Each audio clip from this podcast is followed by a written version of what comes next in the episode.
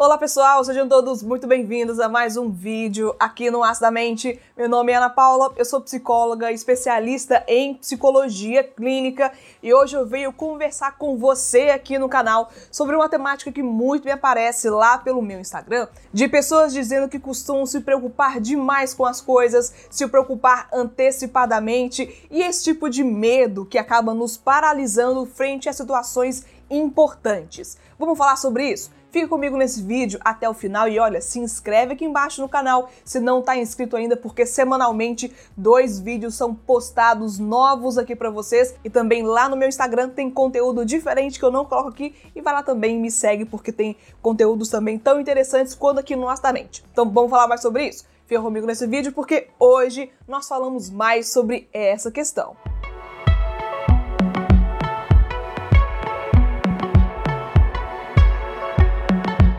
Pois é, né, gente? Vamos lá falar sobre essa preocupação tamanha que costuma aparecer no nosso cotidiano. Bem, existem dois tipos, vou separar aqui em dois tipos de preocupação. Aquela preocupação que é cotidiana, que é comum de acontecer, de coisas que ainda nós estamos esperando, ou de eventos que são importantes, esse tipo de situação. E a outra situação são preocupações excessivas, aquelas preocupações que nos dão dor de cabeça, aquelas preocupações que tiram realmente a nossa concentração, o nosso foco, o nosso sono, e aí fica ali apurrinhando dia após dia até o fato em si chegar, né? Separando essas duas aqui, eu tenho que dizer que nem toda preocupação é uma preocupação sintomática. Nem toda questão, nem toda ansiedade, por exemplo, vai ser uma ansiedade ruim, uma preocupação ruim, porque faz parte da nossa construção social, da nossa construção biológica, inclusive, sentirmos medo de algumas coisas e tentarmos nos antecipar a essas situações desagradáveis.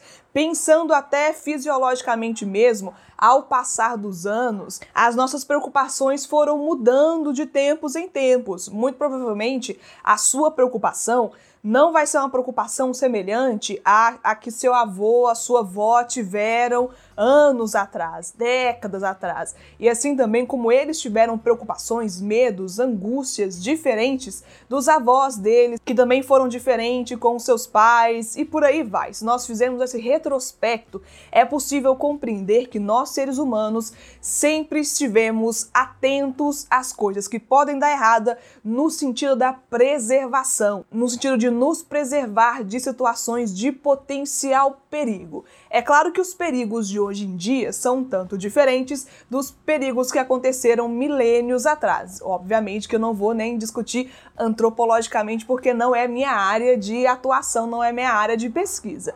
Nisso também é importante você perceber que mesmo que as preocupações elas são diferentes, existe aí um componente que é basicamente fisiológico que nos ensina que é importante manter distância de situações estressoras ou de situações perigosas e nos colocar mais em lugares confortáveis, em zonas de conforto. Aí a gente poderia filosofar para um tanto de coisa, mas aqui eu vou falar especificamente da questão da preocupação excessiva ou das preocupações normativas. Quando nós estamos, então, fisicamente, biologicamente constituídos com essa intenção de evitar situações ruins, de nos antecipar as coisas, aí já fica nesse nível, né? Porque depende da pessoa que vai observar, que vai ver a situação, pode haver um perigo para ela que pode ser que para outra pessoa não seja. Então existe um caráter também bastante subjetivo do que, que é um potencial risco para um e do que é potencial risco para outro. Por exemplo, você pode observar aqui mães e filhos. Nem sempre para a mãe uma preocupação é tão pulsante assim que o filho também vai compreender daquela forma. Pode ser que não, que aquele medo não exista ou que o conhecimento do medo ainda não foi instaurado. Pode ser que experiências de vida provaram que não é exatamente daquela forma. Pode ser questão de falta de informação de um ou de outro. Enfim, um tanto de coisa que pode acontecer. Então, para além da questão da subjetividade, também existe uma construção social do que, que é aquilo que deve ser evitado e daquilo que não deve ser. Compreende? Ai, Ana, então, se nós somos construídos biologicamente, socialmente, como sujeitos que estão predispostos a evitar situações desagradáveis, a se proteger, então eu tô certo. Eu tenho que me preocupar com tudo, tenho que sempre olhar tudo antecipadamente para evitar que as coisas aconteçam errado. Eu estou certa?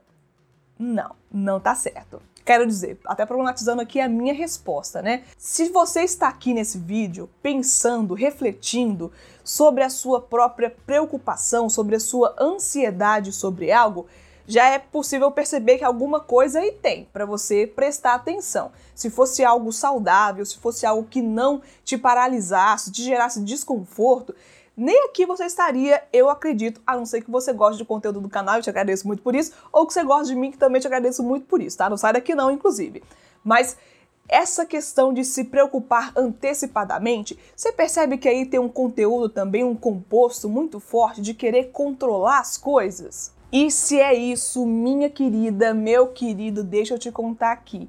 Se você acha que só se preocupar ou tentar se antecipar às coisas é o suficiente para que elas não dêem errado, aí você está muito enganado. Quando nós estamos aqui preocupados demais, tentando controlar todos os detalhes, achando que nós somos os únicos responsáveis para que uma coisa aconteça de um jeito ou de outro, se isso te dá dor de cabeça, sintomas físicos, dores, desconfortos, mal-estar, se isso te atrapalha na sua comunicação, na sua percepção, saiba que aí existe um componente que é inconsciente e que é emocional. Portanto, o racional passa longe daqui. E aí, se você fica fritando demais de alguma coisa que não vai ou não pode acontecer daquela forma, você se esquece, ou pelo menos não sabe, que ali você tá tão emaranhado no emocional de que não pode dar errado, de que aquilo faz parte da sua vida, que é o sonho da sua carreira, que é o sonho da sua vida, e acaba jogando esse conteúdo emocional e acaba colocando tudo ladeira abaixo. Porque se você precisa de pensar, se você precisa raciocinar sobre aquilo, se é uma apresentação de trabalho, por exemplo, uma apresentação de faculdade, de escola, ou se é uma conversa séria que você precisa ter com alguém, se vai plenamente ali no medo, se vai plenamente daquele desejo quase intrínseco de evitar uma situação ruim, você acaba se colocando em uma posição muito vulnerável, de não conseguir parar para pensar, porque é plenamente emocional, é plenamente biológico no sentido de respostas automáticas, sem conseguir ter tempo, sem conseguir ter condições, até neurológicas mesmo, de pensar a respeito. Por isso, se você é daquela vibe de tentar controlar tudo, de ser perfeccionista, de que tudo tem que ser do seu jeito, se for diferente, tá errado e que isso te causa muita ânsia, muito nervosismo, que isso tira o seu controle, aí pode ter certeza que você está se prejudicando mais do que ajudando, tentando controlar tudo. Porque, olha, controlar as coisas não depende só da gente e muitas vezes não é possível e eu estou falando aqui para você seguir uma vida descompromissada, sem organização, sem planejamento ou sem pensar sobre as coisas? Não, gente, não levem para esse lado, por favor, até porque eu não sou uma pessoa que costuma fazer isso. Não vou te indicar fazer uma coisa que eu já sei que pode ser que dê errado, muito provavelmente vai dar errado. O que eu estou dizendo aqui que existe uma diferença gigantesca entre preocupações e morrer de ansiedade e ter uma ansiedade muito exacerbada no sentido de te prejudicar, de te travar, de te fazer ir por aquele complexo emocional e não te capacitar, não te dar condições de raciocinar de uma forma mais assertiva com relação a isso. Querer que as coisas deem certo, desejar e fazer o seu melhor para isso, tem uma diferença gigantesca, um distanciamento gigantesco entre isso e querer controlar tudo, agir impulsivamente, agir pela emoção e acabar ali prejudicando relações, oportunidades, o seu trabalho, os seus estudos, as suas relações, qualquer coisa que ali esteja. Sabe aquela pessoa que não vê nada mais ali do lado, que as coisas têm que acontecer do jeito que tem que ser e aí acaba gritando, se exacerbando, exagerando até nas expressões falando mais alto, falando coisas que não queria ou não deveria falar e piora tudo. Fica ainda pior do que a pessoa imaginou antes que poderia ser? Pois é, talvez não seja o melhor caminho. Então a primeira coisa para você aqui que se identificou com quase tudo que eu falei, ou com boa parte pelo menos, gente, vamos renunciar aqui o controle e entender, compreender e aceitar que nós não temos condições de controlar as coisas simplesmente porque nós não dependemos apenas de nós para que elas dão certo. E ainda assim, como dependemos apenas de nós, ainda pode acontecer coisas que não estão ali nem no nosso radar de preocupação. Não se iluda, não seja ingênuo ou ingênua de pensar que é possível controlar tudo, fazer tudo, pensar tudo antecipadamente, porque pode ser que existem coisas que não estão ali nem no seu plano racional de pensamento e aí passa desapercebido e isso também não precisa de ser um problema. Se você puder compartilhar também essas angústias com alguma pessoa, compartilhe. Terapia ajuda demais nesse processo, tanto de reconhecimento, de autoconhecimento e também de mudança desses padrões de comportamento.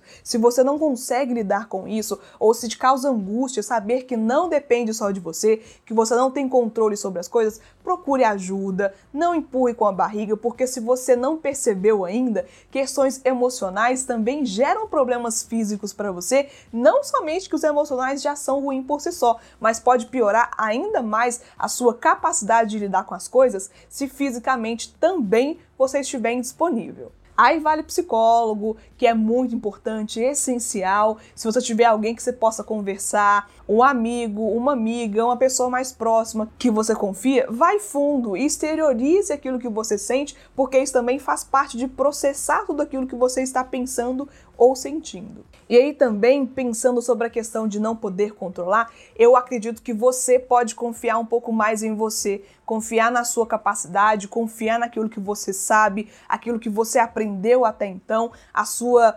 vivência anterior, se você tiver experiência naquilo que você vai fazer, precisa fazer, é importante você confiar em você, mas também abrir mão de tudo aquilo que você carrega como se fosse sua responsabilidade, porque primeiro que não é e segundo que você não tem condições humanas de fazer aquilo porque nós temos os nossos limites. E a partir disso, tenta ver as coisas com um pouco mais de leveza, não com falta de preocupação, de organização ou de empenho, mas um pouco mais de leveza para você tentar se divertir também no processo, que pode ser que faça parte do seu momento ali de pressão, aquele momento onde você mesmo está se cobrando o resultado, cobrando uma postura adequada, que olha, gente, isso é um outro problema, tema para um outro nível, cobrança excessiva e outros pensamentos nesse sentido. Mas falando aqui sobre essa questão, eu espero que tenha feito sentido para você discutir um pouco sobre isso, falar sobre esses excessos, das preocupações. Existe uma resposta social, uma resposta fisiológica também para que nós tenhamos esse comportamento repetido, mas isso não impede que você compreenda, tenta entender e lidar de uma forma mais saudável para você e também para as pessoas ao seu redor. Espero ter ajudado. Se sim, gente, compartilhe esse vídeo com outras pessoas que com certeza você pode ajudar também a discutir mais sobre isso nos seus grupos, com seus amigos, com a sua família, com pessoas que você quer bem. E muito obrigada por me ouvir, me ver aqui falando até o final e até o próximo conteúdo aqui no Astamente. Tchau, pessoal!